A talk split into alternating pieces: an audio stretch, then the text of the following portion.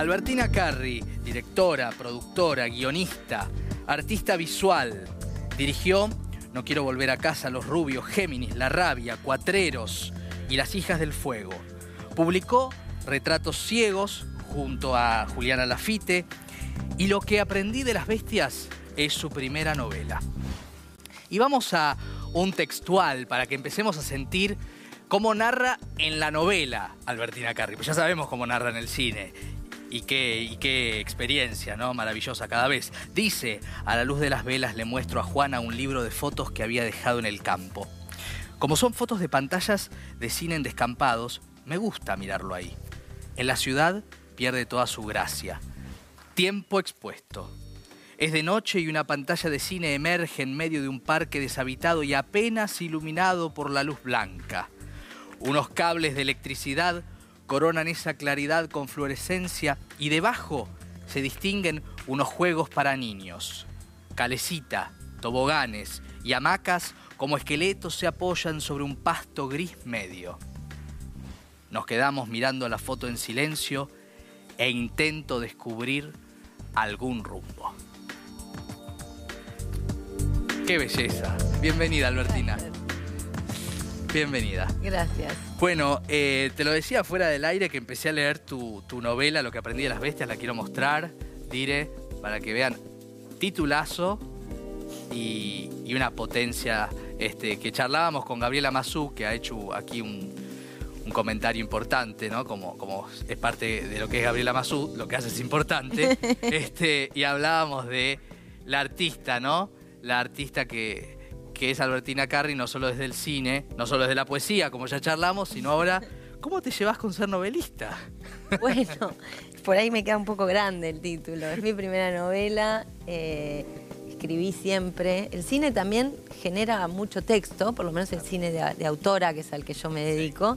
Eh, además, digamos, del, del guion en sí mismo, hay como mucho tránsito alrededor de, de las películas y de las presentaciones y de explicar las motivaciones. Este, cada vez además más complejo también esa, esa parafernalia.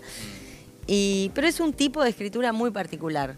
Por otro lado, yo siempre escribí poesía también, y mm, que es como una especie de actividad clandestina que tenía hasta que Juliana me, me- me sacó de la clandestinidad y este, eh, sacamos ese, ese- esa pieza que es un libro de, de poemas y dibujos, eh, que fue muy lindo y muy placentero hacerlo. Y no diría lo mismo de lo que aprendí de las bestias, fue, fue un, un tránsito complejo para mí este, escribir eh, una ficción que juega con la autoficción, Claro, pero es mucho. claramente una ficción. eh, y de esa envergadura, digamos. en el eh, tiene, un- tiene un tono muy fuerte, me metí con cosas muy, muy pesadas, espesas, este, dolorosas. eh, eh, Es en carne viva, ¿no? es en carne viva. El otro día alguien puso, me puso Ah, algo mira. así en el, en el- en el Instagram. Hice una pequeña presentación de la novela para así este, nada, los, los afectos y, y- y la presentaron gente muy querida, eh, Analia Couseiro Ah, y Fernando Martín Peña, y leyeron unos textos muy bellos y también leyó Pilar Gamboa y Ah. Pilar puso este no que era, que era una novela, una novela en carne viva. Es así, es, en carne viva, tiene, tiene esa condición, y, mm, pero también tiene algo como de, justamente esta, me gusta esa parte que elegiste para leer, que es la- esa reflexión sobre el tiempo, porque es muy distinto trabajar el tiempo en la escritura que el tiempo en cine. Claro. en cine serían los tiempos en un punto, ¿no? Digo, porque también hay tiempos de, de armado. Quiero Claro. decir, el montaje, la escritura, el rodaje, todo. Claro, pero además de eso, narrativamente es muy, es como, hay algo muy, este, es como mucho más fácil manipular el tiempo. Este, en un sentido, en- Claro, de algún modo, claro. con el corte, con, eh, con la manera, o tal vez porque yo tengo más ejercitada esa práctica, ¿no? Como directora. Pero la verdad es que acá fue complejo para mí ese trabajo sobre el tiempo, además que bueno, es una novela que trabaja sobre eso, ¿no? Porque Claro. va y viene en el tiempo, ¿no? No, no es cronológica, eh, que también hubiese sido lo lógico, ¿no? Escribir una primera novela poco más lineal. Bueno, pero vos no sos un artista que vaya a lo cómodo. No, evidentemente. Cuando uno ha visto tus películas, ¿no? Siempre corre los límites de lo que uno imagina que se puede hacer y ahí está lo, extraordinario también, ¿no? Que, vos te jugás, siempre te, mandás con todo, sí, digamos. Sí, sí, sí. Sí, sí, fue, este, sí, y la verdad es que lo, viví así también, digo, no, no es que la, no es que es una cosa que me salió fácil, no es que me senté y escribí un libro, fueron muchos años de trabajo. Eh, y una pandemia en el medio, ¿no? Porque, una pandemia en el medio. Sí, pero la novela yo la había empezado hacía varios años, antes, varios años antes, que en el medio también hice dos películas, o sea, este, Cuatreros y Las Hijas del Fuego, fueron de algún modo mis dos últimas películas, una interrupción a este proyecto. Eh, un poco también como que volví a ese, ese amor que es el cine, eh, en medio como de, cierta, cierta, cierta frustración o cierta parálisis de, la escritura. Claro. bueno, pero si lo que yo sé hacer es cine, ¿por qué me estoy enredando en esto que no me sale? Y bueno, entonces... Había una necesidad, imagino. Sí, definitivamente. Y después cuando después, luego de terminar Las Hijas del Fuego, dije, bueno, me voy a sentar seriamente con esto a ver si este deseo tan grande que tengo de escribir una novela eh, lo puedo hacer real. Y, y empecé eso, a trabajar con ciertos elementos que ya tenía escritos, pero también en esa instancia fue cuando retir, borré muchísimo y, y empecé a trabajar esa primera persona que es compleja porque es este, este juego con, lo, con la autoficción, o sea, es una, la protagonista tiene mi edad, es directora de cine, es lesbiana, tiene como muchas características mías, pero no soy yo. Es un poco lo que hablábamos hace un rato con, con Silvia Iparraguirre, ¿no? Mm. Este, esta cosa de contarse siendo otra, mm. ¿no? Sí. Este, que, que, digo, desde el rol de directora es un tránsito que de pronto no, no es el que haces. Digo, esa operación tan directa, ¿no? Eh, sí, no, no, es completamente distinto. Es que es muy distinto el, el diría, como, ¿cómo lo llama? Lo diría el trance narrativo de, entre el cine y la literatura. Es completamente distinto. también eso fue algo como muy, esa comprobación muy contundente eh, sobre mm, la cantidad de personas con las que haces las películas. Por más que seas la directora y que estás sola en la decisión más final, menos final, estás rodeada de voces todo el tiempo. Hay un montón de gente. en, el, escrito no, sos vos con tus ideas y vos con tu, con tu discusión eh, con esas ideas, con la participación de, las editoras en el momento en que entran, digamos. En, mi, en mi caso, yo trabajé mucho tiempo sola hasta que este, empecé a trabajar luego sobre el final con Magalí Echevarne y Ana Laura Pérez, que fueron las editoras y como justamente soy poliamorosa y, necesito muchas voces, trabajé con dos editoras. Está bien, sos coherente. claro, soy coherente. Me parece que no, pero... Ahora, debe ser interesante, ¿no? Esto de que de pronto vos como directora tenés la posibilidad de, eh, y uso en términos que quizás no son los técnicos del mm. cine y la literatura, pues son dos artes distintas, pero vos editás a otros y acá te editaron a vos. ¿Cómo fue eso? Bueno, eh, fuerte ese trabajo, fuerte, súper súper interesante eh, y muy necesario también. Es un poco, o sea, lo que sentí cuando, cuando empecé, cuando entré en el universo de la edición, se parece un poco a, los buenos productores. Cuando tenés una buena productora un buen productor, que son esos que yo muchas veces veo películas y digo, mm, acá falló la producción, pero no la producción que falla. Siempre se piensa que la producción es el dinero.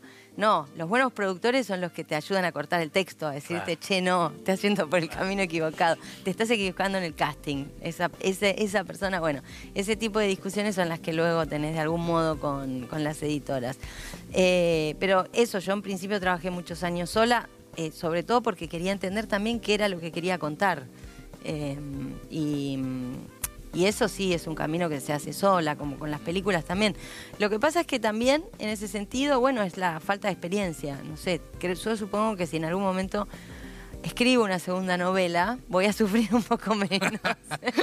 bueno, te habrá pasado con tu primera película. Sí, sí, mis primeras películas por eso fueron más, más tormentosas. Después como que adquirí cierta... Eh, siempre igual hay, hay, hay algo tormentoso, digamos, en el camino artístico, porque es este bueno, sobre todo en el tipo de, relatos y en el tipo de narraciones con las que me meto yo, ¿no? Que no me, no, no me ando con cosas sencillas. Nadie se va a dormir igual que como se levantó. No, es un poco la idea, claro, que, Claro. que te... que- no sé, es, es como... eh, pro- provocar, pero en el, en- no en, en- en un sentido, porque a veces la palabra provocar se usa como, como si fuese una patoteada, ¿no? Sí. No, sino como en despertar emociones que este, por ahí no, no, te- no tenías tan a la mano, no estabas tan, eh, tan alerta. Claro, claro, es claro. un poco eso. Pero mm, sí, porque me parece necesario provocar en este mundo, porque vivimos en un mundo muy injusto, ¿no? Muy- Si no, además, ¿para qué? Para hacer las cosas. Total. Eh, hay, hay algo en la novela, ¿no? Que, bueno, toca muchos aspectos de quienes conocen tu biografía, que es pública, digamos, ¿no? Un montón de cosas que vos ya enumerabas. Eh, pero que naturalmente cuando vos las pones en esta voz, que es muy potente, digo, porque podría, podría no ser potente tu voz Mm. narrativa literaria y lo es, eh, que también empiezan a, a también, a, uno cuando lo va leyendo hay un montón de cosas que se mueven respecto de la potencia amorosa, respecto de las fatalidades, las fatalidades y el campo, ¿no? Ese contrapunto que viene de los contrapuntos cinematográficos, ¿no? Este, eh, ¿Por qué la decisión de ese lugar? Bueno, por un lado porque es un lugar que, que, que habité y que me habita. Sí. El campo es un lugar que por más que yo no, no vaya durante mucho tiempo, está en mí. Este, es parte de mi identidad y me, y me interesa. Y también eso en términos, te diría, personales, pero también en términos literarios, digo, la literatura argentina es el campo. Y sí. O sea, para, para, para mí, digo, o sea, ¿dónde se funda en la lit- fundacional, sí, claro. ¿Dónde- Y claro, ¿dónde esté? Digo, todo, para mí toda la literatura argentina es el campo, incluso cuando no está el campo, es el campo. La negación del campo es el Es- campo. sí, sí, sí, sí. Para mí es, hay algo ahí muy, Sí. muy fuerte, en un, es un romance, eh, sí, no sé, ro- romance en el buen sentido y en el mal sentido también, ¿no? Por eso Sí. también hay un, está esta pequeña cita eh, a Borges cuando dice el, que el- el- el- no hay mejor médico que el campo y el silencio, ¿no? Sí. Que es el único que te el único que te podría salvar es el campo y el silencio. Y la novela un poco juega con esa con, con esa mirada sobre el campo, con eh, El sosiego, ¿no? Que es cierto sosiego, pero también no deja de no deja de contar el campo, podríamos pensar un campo más de Martínez Estrada, ¿no? Una reflexión también más compleja sobre Sí. lo que es ese espacio, que es algo que yo vengo trabajando también en mi cine, tanto con Géminis como con La Rabia, es un juego sobre eh, ese campo, de quiénes son los propietarios y lo, lo- lo propio de los porcentajes, podríamos Sí. decir, citándome a mí misma en la Sí, novela. sí. Eh, Sí, hay algo de Griselda Gámbaro también, ¿no? Este, esa ser. cosa fatal de, este, de lo fatal que irrumpe, ¿no? Me pensaba cuando, cuando la leía. Eh, y ahora que está publicada, ¿qué, qué, qué sentís de la novela? Ahora que tenés una pequeña distancia, pues salió hace poco. Es bastante mínima todavía la distancia. Eh, estoy contenta, por momentos tengo ganas de empezar a escribir ya otra cosa y, y después me doy cuenta que me tengo que calmar. es un poco como para olvidar, hay Claro. algo así que me pasa con las películas, pero mm, eh, no, estoy trabajando en, otra- en, en- en- en películas en este momento, así que voy a tardar, me voy a tomar un tiempo para sentarme a escribir de nuevo una novela. Eh, pero estoy, eso, estoy, estoy curiosa porque por otro lado es muy, eh, muy diferente la, la, bueno, insisto, perdón por la comparación permanente, ¿no? Sí. Es como una pesada, pero como- es muy, muy distinta la, eh, el estreno de una película Claro. que a todo o nada en ese mismo instante a un libro que se desparrama en el tiempo, que Y que va a decantar también. claro, en van, todos. van sucediendo, claro, total. Y, Y además pasa- creo que es un libro que necesita su tiempo para decantar. Sí, sí, porque, es de una intensidad. es un poco intenso. Sí, bienvenida, eh, bienvenida a la edición. Además también muy, muy bella la tapa, dice mucho, más de lo que más de lo que uno ve a primera a primera vista. Lo que aprendí de las bestias eh, y como decíamos con Gabriela Mazuki y Brunov de lo que significa Albertina Carri que es una artista total y extraordinaria. Muchas gracias. Gracias a vos. Un placer. Nos veremos en cualquier sala de cine en cualquier momento. Bueno, antes de irnos, antes de irnos este programa